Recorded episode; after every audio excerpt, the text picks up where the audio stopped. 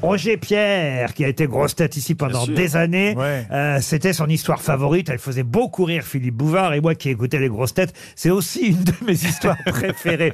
C'est un jour, il y a un cocktail et il y a une sangria, justement.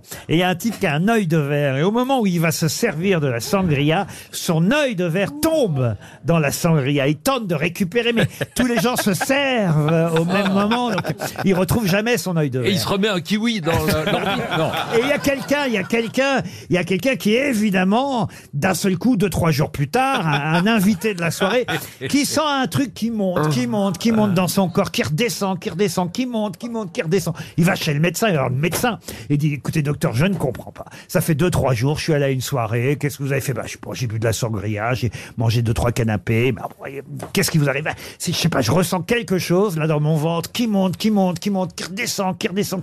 Alors le docteur dit, écoutez, ouvrez la bouche, je vais regarder. Alors, il ouvre la bouche, le docteur voit rien. Il dit, bah, dites-moi quand ça monte. Il dit, non, ça descend, ça descend. Alors, le gars va voir, va voir dans le trou du cul.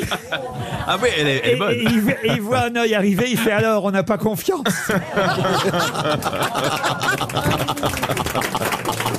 Bon, ben voilà, c'est la dixième fois que je la raconte. Mais c'est pour les anciens des grosses têtes.